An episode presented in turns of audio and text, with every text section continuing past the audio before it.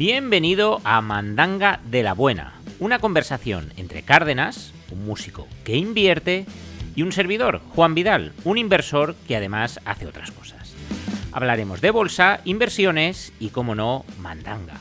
¡Arrancamos! Muy buenas, buenos días, buenas tardes, buenas noches, no sé cuándo estarás viendo esto. Bienvenido, bienvenida a Mandanga de la Buena, un programa sobre inversión, bolsa y mandangas. Episodio número 21. Cárdenas, Bonico, buenos días, ¿cómo estás? Pues buenos días, Juan. Bien, bien. Hace frío, ¿eh? Hace frío. Aquí, por lo menos yo que estoy en Madrid, hace frío, no sé por allí. Yo, yo voy de manga larga, yo voy de manga larga y te tengo que confesar que hasta hace 10 minutos iba en batín, pero me lo he quitado para, pues bueno, para tener presencia, presencia, presencia de gala. ¿Hace frío? Ya, ¿Ese es tu día? ¿Hace frío? Ese, ese es mi día. ese Ese es mi tu día. Vale. Me estoy fijando en tu, en tu chándal y me recuerdas un poco a, a los Korn y este tipo de... Sí, correcto, a Jonathan Davis. ¿Se han muerto ya todos por sobredosis o, o cómo está, cómo está No, la cosa? No, no, pobrecillos, No. déjalo que saquen Sí, más discos. Siguen, pero sí, o sea, siguen vivos, ¿no? Sí, sí, sí. Vale, vale. Bien, Y bien. activos, y activos. Hicieron un concierto en, en una iglesia o algo así, en una catedral, sí. Anda, pues aquello tendría una, una acústica de puta madre. Mira, ¿tú te acuerdas de la canción de Adidas? Sí, de, sí, de sí. Adidas, el, el- el acrónimo no, son siglas. No, no entremos en detalles sobre lo que son, pero, pero sí, sí, temazo. Temazo. Bien, eh, no sé si preguntártelo o no, porque la verdad es que mm, la respuesta tiene bastante mala pinta, pero bueno. ¿Es el mejor día de tu vida? He de decirte que no. No. No, no, no. Es más, es- no es la- ni el mejor día ni la mejor semana. Hostia. Además, no, no- he tenido tiempo de contártelo, así que te lo cuento aquí en directo. Venga, pues Te voy a vamos. explicar por qué. ¿Sabes qué Pero, pasa? pero- que pero solo a mí, ¿eh? Cuéntamelo solo a mí. solo a ti, más. solo a ti. Esto ahora luego lo cortamos y... Sí. Pues resulta que voy a hacer mi transferencia internacional a Interactive Brokers para hacer mi, mi aportación y tal. Y de repente me pone, pues no puede hacerla. Digo, hostia, ¿por qué? Eh, llame a este número de teléfono. O sea, se ha bloqueado su cuenta y tal. Digo, ¿cómo? Y llamo. ¿Qué has Y hecho? me dicen que es que ¿Qué? lo estoy haciendo mal, que no sé qué, no sé cuánto, que no, que tengo que quitar la transferencia, volver a hacerla, que no sé cuánto. Vale, lo hago y lo mismo. Y vuelvo a llamar. Eso es que han Y- visto que te has pasado con la suscripción del porno. Y han dicho, "A- aquí, aquí le han hackeado la cuenta porque este es un hombre de bien y no, no usa esas cosas, pero en fin, estaba todo correcto. No, va, perdona, que, que si no lo digo reviento. Me tienen fichado. Sí. Y, y nada, y de repente, pues eso, me dicen que, que- que no, que es por, es por otra cosa. Es por otra cosa, que es que es algo de los datos personales. Digo, pues, ¿has tocado algo de los datos personales? Digo, pues no, no has cambiado de DNI ni de dirección ni de nada. No, no, no, no. Eh, bueno, ahora soy autónomo. Ah, pues debe ser eso, claro. Usted pondría en su día que ya es autónomo y tal.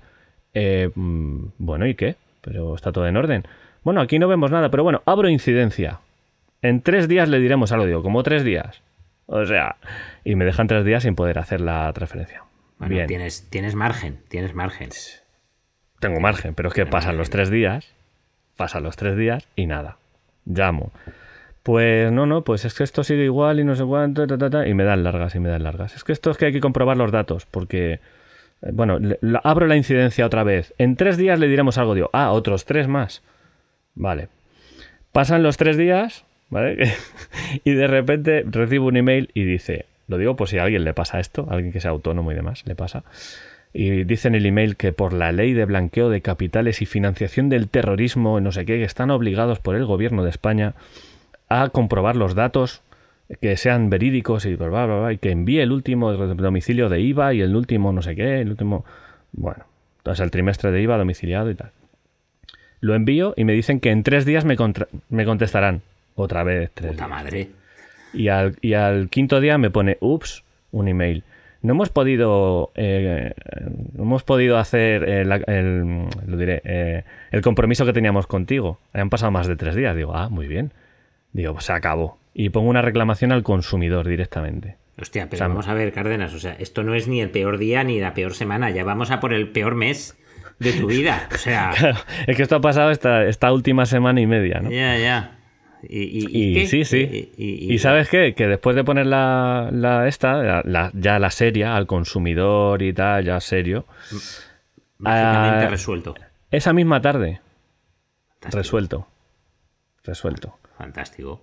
Digo, joder, macho, es que en este país eres autónomo y ya. o sea, No, pero financiación del terrorismo y no sé qué. Digo, sí, eh, pero, pero es que tú no te has visto la cara. O sea, es que solo te faltaba ser autónomo. O sea, es que, es que a mí no me extraña, ¿eh?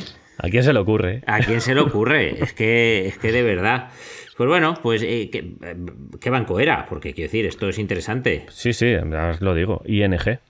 y también diré que, que llevo muchos años con ellos y siempre súper bien. Pero, macho, de repente es hacerte autónomo y empiezan a quedar las cosas aquí. Me acabo de abrir yo una cuenta ahí. Y soy Pues- autónomo. Pues como cambies algún dato, vamos, se vuelven locos. Pero a- ellos echan los balones hacia el gobierno. Dicen que es que el gobierno les presiona para que los datos, tal, no sé qué, por la ley, no sé cuánto. Muy bien. Muy bien. Vale. Así que, Pues nada, pues entonces no, no, no ha sido. nada. Lo demás bien.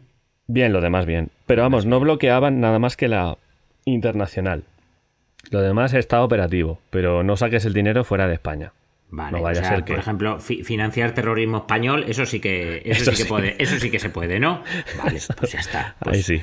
Pues vale, estupendo. Pues, pues bien, oye, así, así por lo menos bien. Vale, vale, vale, está, está claro. Vale, pues, pues bueno, no, no, no es tu mejor, no es tu mejor día ni, ni semana.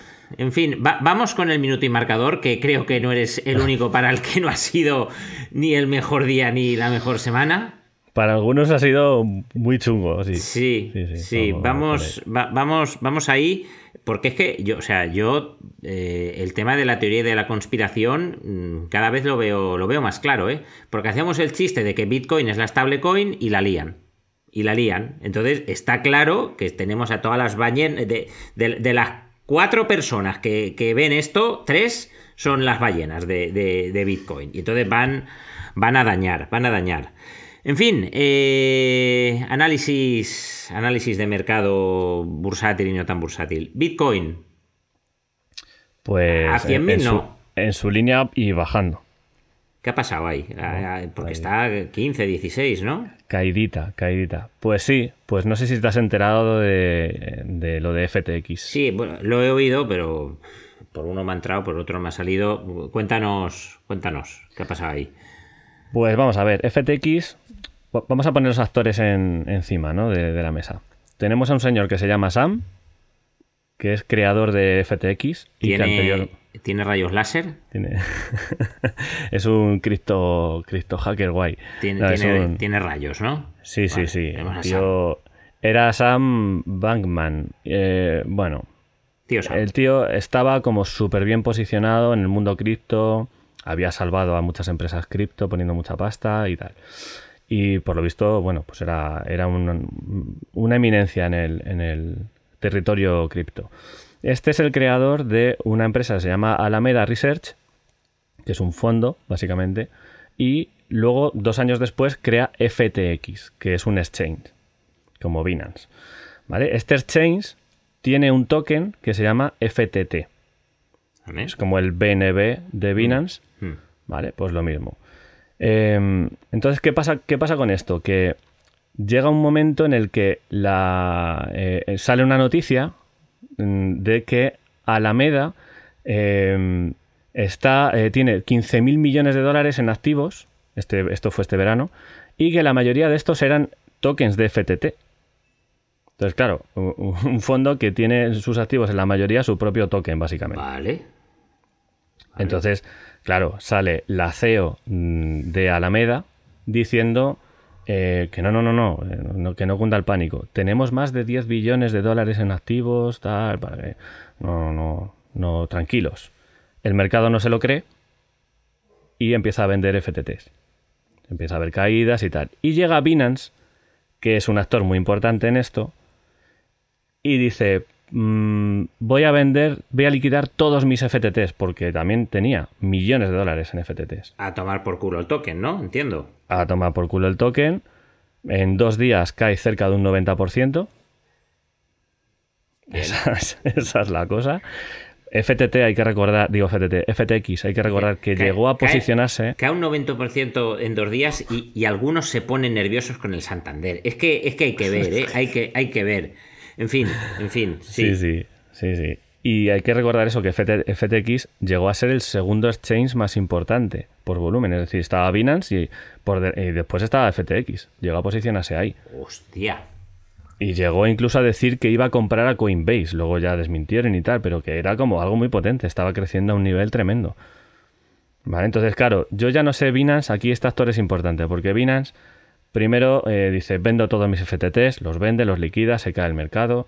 Y después, cuando eh, FTX, claro, eh, corralito, corralito a los inversores de a todos los que tienen criptoactivos dentro, les prohíben sacar dinero directamente, pues claro, pues están, se declaran en, quiebra. Y llega Binance y dice, voy a rescatar FTX. ¿Vale? y, de repente sale una noticia eh, que descubren que Alameda estaba usando dinero de los usuarios de FTX para hacer inversiones arriesgadas. Vale. Eh, un dinero que ya seguramente no exista, ¿no? Probablemente ya no existe, ¿no? Y, entonces Binance ve además que hay un agujero de más de 8 mil millones de dólares. Y dice, ¿sabes qué? Que no lo rescato. Le dejo que quiebre. Bancarrota. Y encima y encima sufren un hackeo de más de 600 millones de dólares, los de FTX. O sea que ya es, vamos, eh, muerto. Pero ahora aquí la, la pregunta es, imagínate que tú tienes ahí un Bitcoin. Tú tienes un Bitcoin en FTX. ¿Qué pasa ahí? ¿Dónde lo tienes? Pues no, no, no está, porque claro, tú no lo tienes en la blockchain. Digamos que este, ese Bitcoin está, en la blockchain. Está, en el exchange. Claro, está en la blockchain, pero el dueño de esas claves es FTX. Entonces, también se comenta que esto, claro, aquí de lo que sale a la luz, lo que es verdad y demás, pues ya sabemos. También se está comentando que no sé si será bulo, no será bulo, que este señor, el Sam este, puede que tenga incluso miles y miles de bitcoins en wallets personales y que se lo esté callando, porque no le identifican. Él tiene sus claves y no le identifican. Y oye, cuando pase todo esto, el tipo es millonario. Pero pues es que eso supongo que estará escondido en una isla que no está en el mapa, ¿no? Porque. Claro, es que ahora mismo es un, es un gran estafador, ahora mismo. O sea, quiero decirte, si me estás diciendo que llegó a ser el segundo mayor exchange, ahí se ha ido a tomar por culo un montón de gente. Pero un montón de gente. Sí, sí. Sí, sí. Entonces ahora están diciendo que, bueno, pues que la gente pues que denuncie, denuncia colectiva, tal, pero para mí que no van a ver ni un, ni un chavo. O sea, porque, y además es eso, además mucha gente que tenga el dinero ahí, muchos tendrán el dinero fiscalizado y otros muchos a lo mejor no lo tienen fiscalizado y eh, prefieren no denunciar. Entonces, ¿qué demandas? Claro. Entonces, ¿qué demandas? Hostia puta. En fin, que es un, es un Entonces, claro, el que tenga ahí su dinero, pues no tiene dinero. Ah, se has fumado. No, bueno, dinero no. Eh... Bueno, criptoactivos, ¿no? Tokens y, Claro. Vaya tela. Es y el FTT está en un drawdown de 97%, 98%, algo así ya. nada, cero, cero. todavía habrá alguno que se ponga largo ahora ahí. Ya, pelotazo, sí. En fin, eh, es que... Quiero decir, a mí todo el tema de la falta de regulación, la falta de control, el, el, hágase, ahora te hago un corralito y no pasa nada, ahora tal, ahora no sé qué. O sea, a mí es que eso no, no, yo es lo que he dicho siempre, o sea, yo ahí no metería pasta fuerte. Yo ahí no metería pasta fuerte, sí, para jugar un poquito, para tal, para cual pero yo no metería pasta fuerte. Y el problema es que hay mucha gente que sin ser, vamos a decir, pasta fuerte, todo lo que tienen, lo tienen ahí, no tienen otra cosa. Sí. Sí, sí. Bueno, así que pues peligroso, muy peligroso. Vale, pues, pues, pues, pues sobre todo, claro, es que ahora mismo Binance, por ejemplo, yo no sé muy bien si cuál era su estrategia, porque Parece que su estrategia era cargarse a FTX, pero claro, eso conlleva también que se genere desconfianza en el mercado cripto y eso les puede afectar también.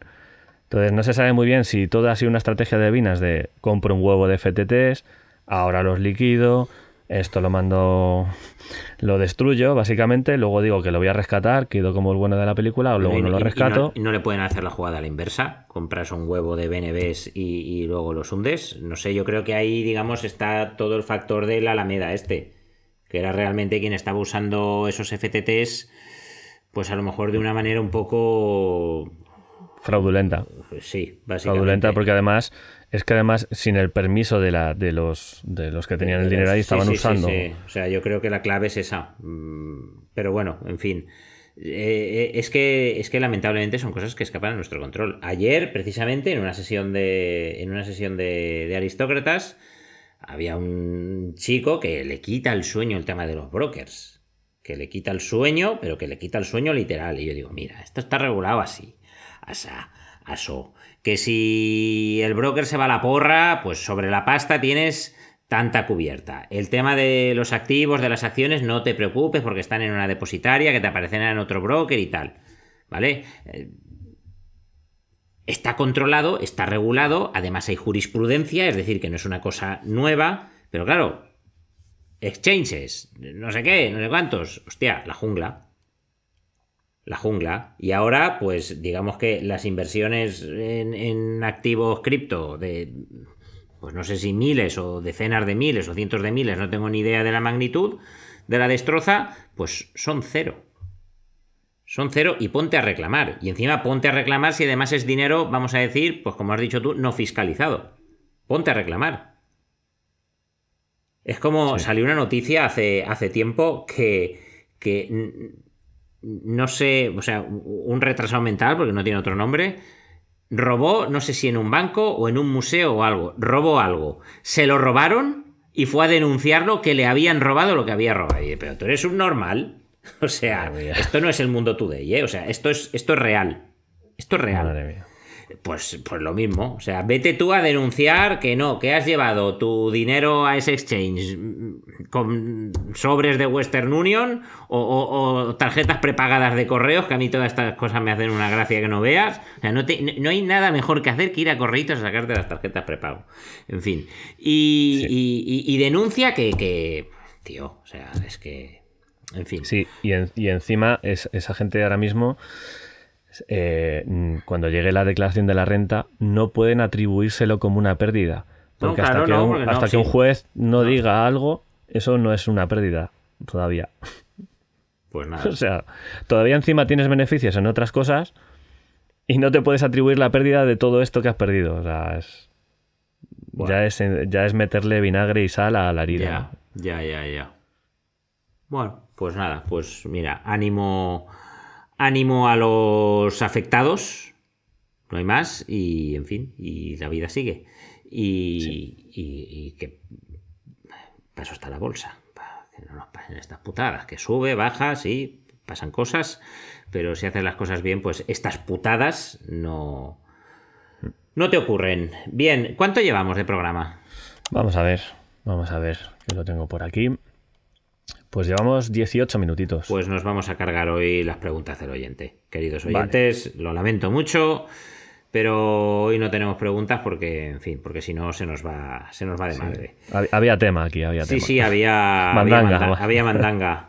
Vale, eh, pues vale, Bitcoin, eh, caidita. Vale, eh, Telefónica y Santander es que sea lo que sea, va a ser pues como una minucia, o sea...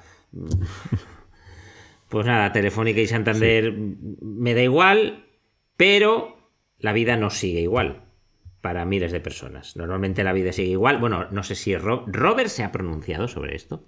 No, no, no lo he visto yo. Pues voy a buscarle, voy a buscarle a ver si. Hacemos un research para la semana que viene. Hacemos un research ahí. A ver, a ver si Robert. Imagínate que hubiera algún influencer recomendando FTX. Imagínate que lo hubiera. o que dijera, lo dije, atún. Saliros de saliros de todo, atún. Atún. Pues, pues bueno, pues en fin. Eh, sí, sí, hay que buscar. Un abrazo, un abrazo a todos. Vale, eh, tema del día.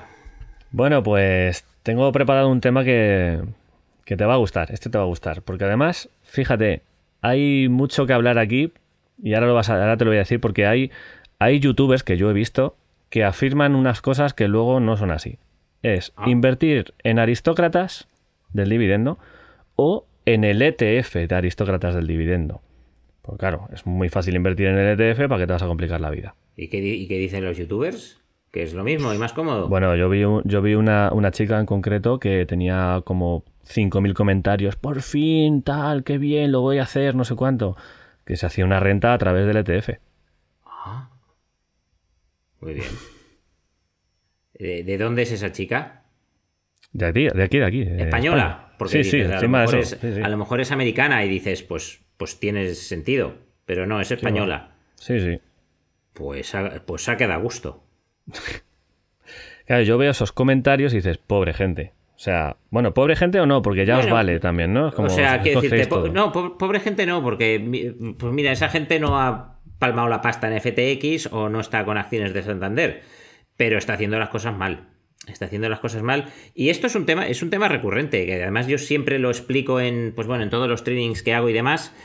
Pero, pero es que si, si digamos si, si el objetivo es generar una renta, hacerlo a través de un ETF, y no solo un ETF, sino de un fondo, no tiene ningún sentido, no tiene ningún sentido. Fijaos, la, la estrategia eh, aristócratas o dividendos o como la queramos llamar, eh, no nos engañemos, o sea, no es la estrategia fiscalmente más eficiente, no lo es, no lo es, eh, tiene muchísimas otras ventajas que, en fin, las hemos comentado muchas veces, creo que no, no hace falta entrar en ellas, pero es que decir, no existe esta estrategia perfecta, perfecta, no es la estrategia eficazmente, eh, eficazmente más fiscaliciente, no, no es, no es la estrategia más eficiente fiscalmente, ¿de acuerdo? ¿Por qué? Pues por todo el tema de los tributos de los dividendos. Tú, digamos, tienes una acción que te reparte un dividendo, pues tú hagas lo que hagas con ese dividendo que te reparte la empresa, pues digamos que tú tienes que tributar.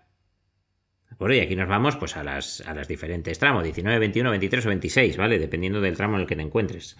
Entonces, eh, ¿qué ocurre? Y aquí es donde yo creo que viene el error. Pues que dicen, vale, pues invertimos en un ETF o en un fondo de acumulación, que lo que hacen es que no reparten ese dividendo, sino que se lo queda el fondo. Uy, he tocado una tecla mientras movía. No sé si he roto algo, creo que no lo que te decía, no reparten, no reparten ese, dividendo, sino que se lo queda al fondo para, digamos, aumentar pues, su valor liquidativo, su cotización. Y claro, pues como no hay reparto de dividendo, no hay que tributar. Bien, perfecto. Pues no, cagada, cagada.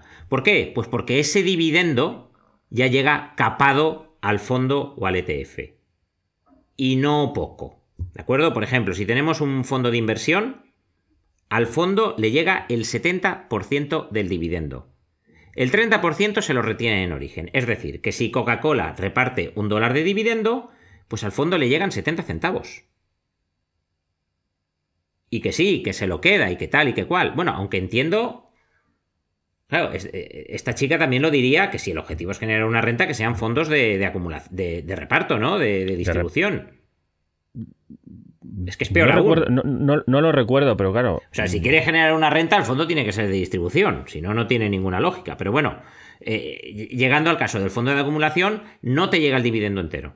¿De acuerdo? Te llega un 30%, un, un 30 menos el 70% del valor total, ¿vale? Y si luego ese dividendo lo sacan del fondo para dárselo pues, a los partícipes del fondo, tributa 19, 21, 23 o 26.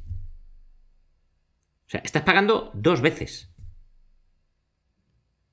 Dos veces. No, no tiene sentido. O sea, no tiene sentido porque digamos que ya digamos, cuesta bastante trabajo, hay que estar haciendo las cosas bien desde el principio durante muchos años para generar una renta, vamos a decir, que sea suculenta, como para que me vaya volando gratuitamente, porque es así, es por, simplemente por una falta de conocimientos, el 30%. El 30% de esa renta, gratuitamente. O sea, es que es de, bajo mi punto de vista es dramático. Es que eso, aplicando interés compuesto a ese ver, porcentaje, es, es una, una barbaridad. Es una fortuna. O sea, es una fortuna. Es la diferencia entre tener una cosa eh, muy golosa a tener una. Pues no sé. Pues, pues una hoja de lechuga. Que no es lo más goloso que me viene a mí ahora a la cabeza. ¿Vale? Entonces es una diferencia abismal. Eso aplicado a fondos. Aplicado a ETFs, muy parecido. Un poquito mejor. ¿Vale? Porque aquí tenemos dos supuestos. ETFs domiciliados en Irlanda y, ETF, y ETFs no domiciliados en Irlanda. Porque, ojo, ETFs americanos no tenemos acceso, como ciudadanos de la Unión Europea, cortesía del MIFID II. ¿De acuerdo? Y aparte que hay otro tema, y es que en Estados Unidos no existen los fondos de acumulación.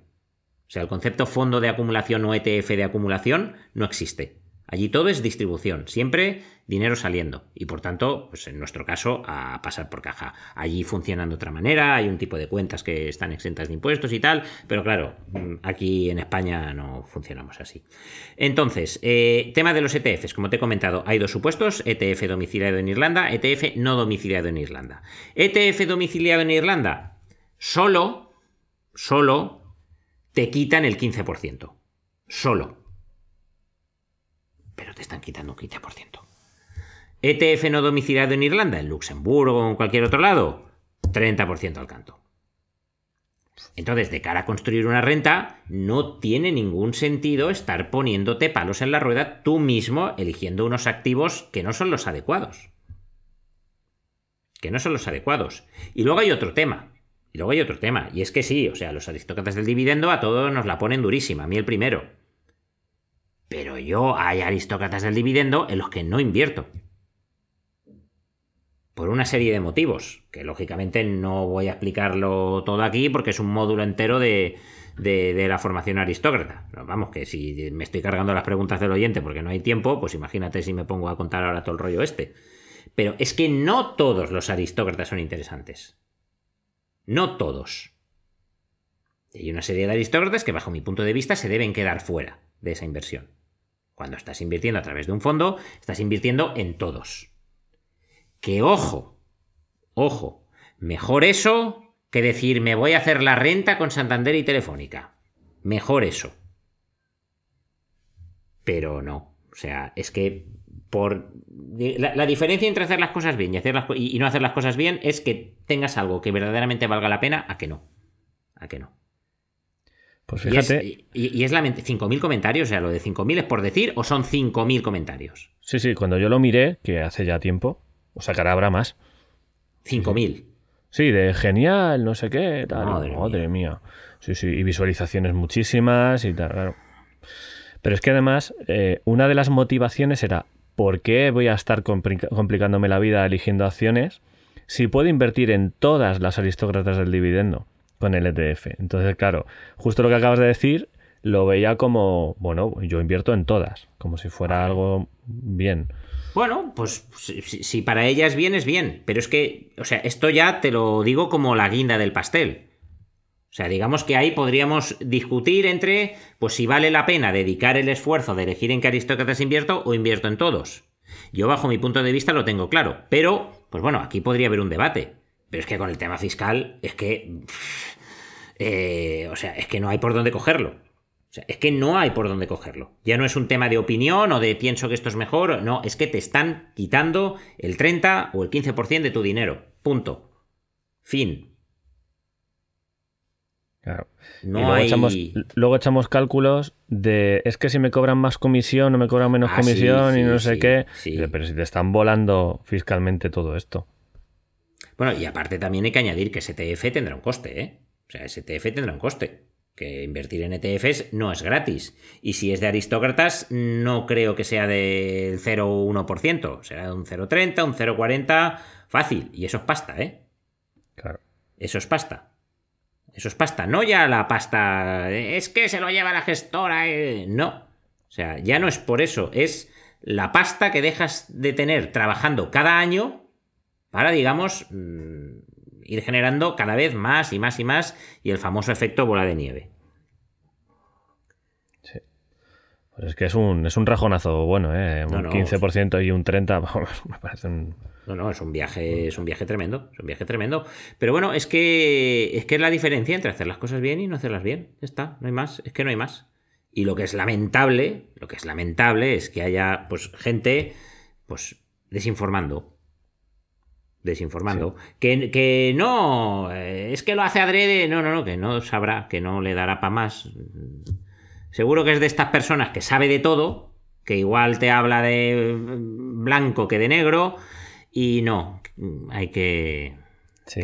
que rascar, que rascar un poquito las cosas. Sí, sí. Y luego, por otra parte, también está el, el propio consumidor, que yo lo he visto muchas veces, que no le da la importancia que tiene a esos porcentajes que van rascando. Es decir, esto tiene un 3% de comisión o tiene un 5% de comisión. Bueno, pues tampoco es tanto. Ostras.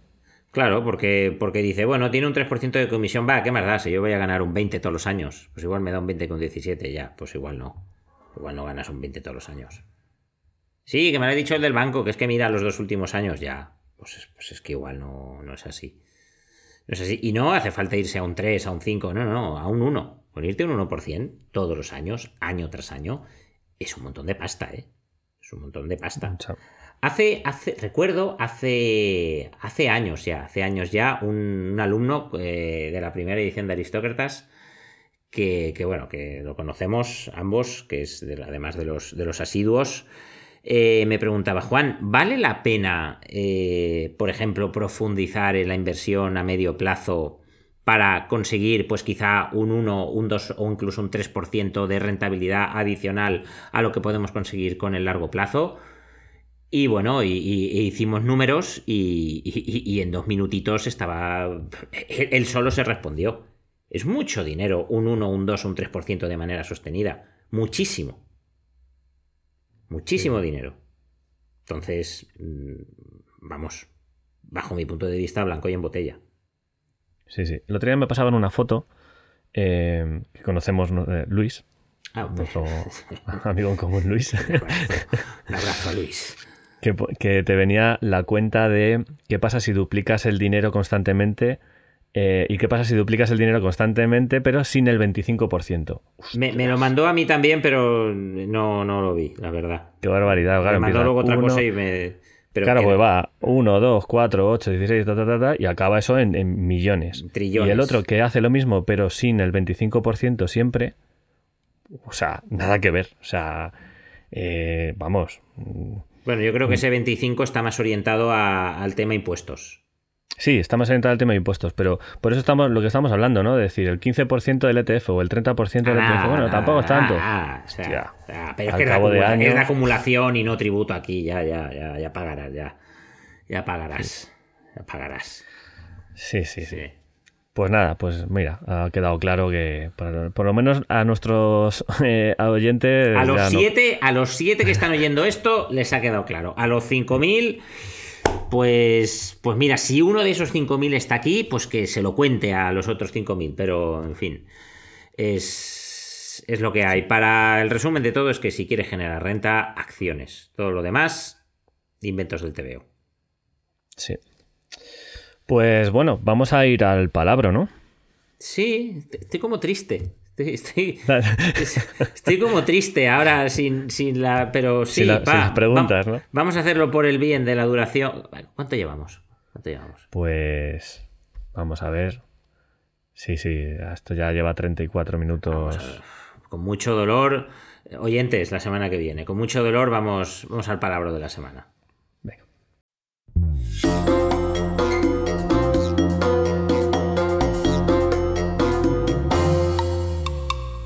Vale, pues. Cuéntame, ¿me pongo en guardia o no me pongo en guardia? No, no, no hace falta, no hace falta. No me pongo en guardia, no. Nah, está, estaba, está- no va en inglés, no va en No, inglés. no pongo anuncio en Infojobs, ¿no? No hace falta, no. Vale, vale. Eh, Ojo, Cárdenas está aquí aún porque nadie se ha presentado, ¿eh? que nadie quería. eh, Si no, vamos. por eso, Eh, por eso. Vale. Eh, la semana anterior, en el programa anterior, teníamos. Que, que no la semana pasada. Que no la semana anterior. Exacto. El programa anterior, que no la semana pasada. Eso es. Eh, sí. Bueno, pero todo tiene su lado bueno, si no, no te hubiera podido contar lo de ING, que Ya, ya. ha durado más de una semana. Todo ventajas. Todos son todo ventajas. Pues estuvimos hablando de apalancamiento, pues bueno, vamos a hacer un palabra que tenga relación. Futuros. Ah, futuros. Esto. De esto algo sé. De esto algo sé. Bueno, los futuros son un- una obligación de compra o de venta de un activo determinado en un plazo determinado. Fin del palabra. Ya está. Te has quedado igual, bueno. ¿no? Supongo que sí. Sí, sí, pero oye, está descrito. ¿eh? ¿Eh? Está- Pero a que, a que te ha molado. A que te ha molado. sí. ¿Cómo se nota que he estado ahí muchos años con este tema? Eh, bueno, es que es eso. O sea, es una obligación de compra de un activo determinado en un plazo determinado. Por ejemplo, hay futuros de muchos tipos. Hay futuros sobre índices, sobre materias primas, hay futuros sobre acciones, hay futuros sobre divisas, hay, bueno, y ya está, hay esos. Eh, bueno, y de criptodivisas, que hay futuro del Bitcoin también, y alguna, no sé si hay de alguna más. Eh, entonces, cuando tú compras un contrato de futuro, que es, digamos, la mínima. La, la propia palabra lo dice, contrato, ¿vale? Porque tú estás contrayendo una obligación de compra o de venta de un activo. Entonces, para eso tiene que haber un contrato, entre comillas. Pues digamos, cuando tú compras un contrato de uno de estos activos, pues eh, vienen. Estás comprando como mm, una cantidad de ese activo, pero sin necesidad de tener ese dinero físicamente. ¿De acuerdo? Decir, si tú estás comprando, por ejemplo, eh, no sé, un contrato de futuros del SP500, del mini SP500, pues estás invirtiendo aproximadamente unos 200.000 euros. Eh, dólares, perdón, bueno, ahora mismo poco se va. Estás invirtiendo aproximadamente unos, unos 200.000 dólares gracias al apalancamiento. ¿Por qué Juan se le viene a la cabeza esos 200.000? Pues es fácil. Vamos a suponer, no estamos ahí, pero vamos por hacer números redondos, que el SP500 está cotizando a 4.000 dólares, pues está en 3.900 y pico por ahí, pero vamos a suponer que está en 4.000 por hacer números redondos. Y cada punto de ese contrato de futuros, es decir, si el SP500 pasa de 4.000 a 4.001 o de 4.000 a 3.999 es un punto, cada punto tiene un valor de 50 dólares, pues digamos que 4.000 por 50, 200.000. A ti te harían falta 200.000 dólares para poder comprar ese, ese contrato. ¿Vale? Tú estás contrayendo, si compras un contrato del mini SP, estás contrayendo una obligación de compra de esos 200.000 dólares en un plazo determinado. ¿De acuerdo? Los futuros, digamos que tienen cuatro vencimientos al año. Eh, marzo, junio, septiembre y diciembre.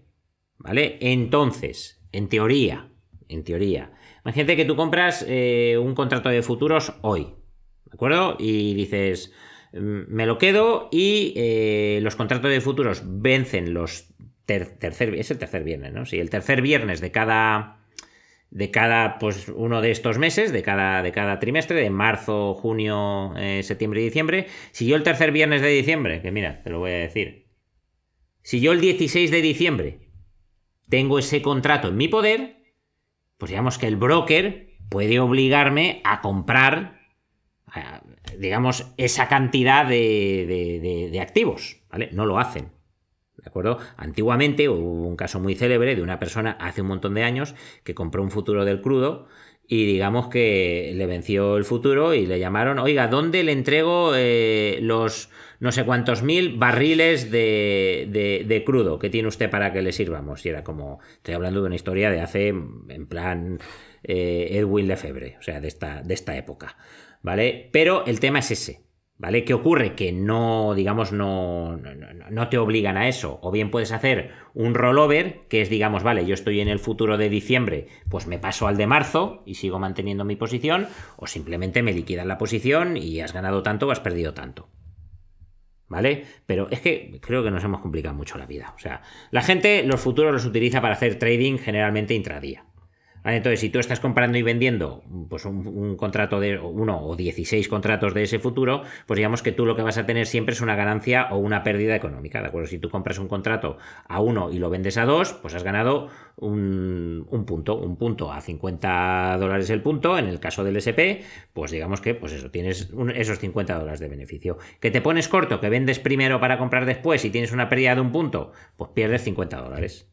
¿De acuerdo? El broker, para poder hacer, digamos, esa operativa, te ignora una cantidad de dinero, ¿de acuerdo? Muy inferior a esos 200.000, ya depende del broker con el que trabajes. Hay brokers que, digamos, piden más garantías, hay brokers que piden menos, pero digamos que te permite con una cantidad reducida de dinero, por ejemplo, en el caso de Ninja creo que son 500 y en el caso de eBay creo que son 30.000. ¿Vale? Fijaos la diferencia entre uno y otro, pues digamos que te permite pues, operar manejando esas cantidades de dinero.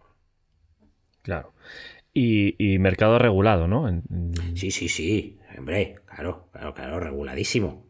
Claro, porque mucha gente eh, se iba a CFDs y demás, porque claro, el apalancamiento. o sea, el-. Episodio 1 de Mandanga de la Buena, CFDs. y apalancamientos de desproporcionados. 500, uh, 500 por 1, barbaridades. Barbaridades. Sí, sí. Sí, sí. Pues muy interesante, muy interesante el programa de hoy, ¿eh? Mm, Bueno, sí. Sí, ah, no, han faltado las preguntas, pero. Faltan las preguntas, estoy- estoy un pero ha habido triste. mandanga buena, ¿eh? Estoy un poco Sí, sí. triste, pero sí ha habido, ha habido mandanga. vale, pues vamos con el minuto del autobombo. Vamos con el minuto Vamos del ello.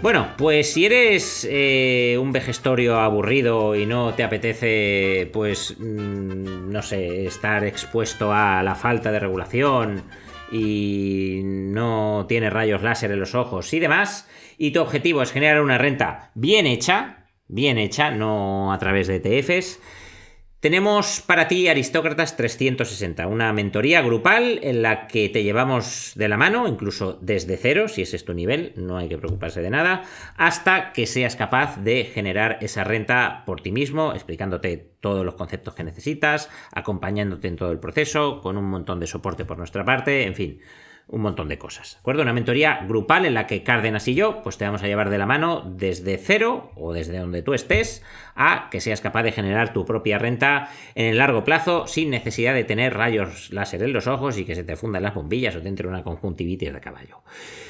juanvidal.es barra aristócratas. Ahí tienes toda la información. Y listo por hoy, ¿no? Listo. Listo. Muy bien. Pues. Pues ya está, por la semana pues que ya, viene ya más. está. Ya está todo el pescado vendido. Ya está todo pescado vendido. Pues nada, Cárdenas, mucho ánimo para la semana. Espero que la semana que viene vengas con ánimos, con ánimos renovados. Y, y en fin, y mucha mandanga para todos. Besitos y nos vemos. Chao. Chao.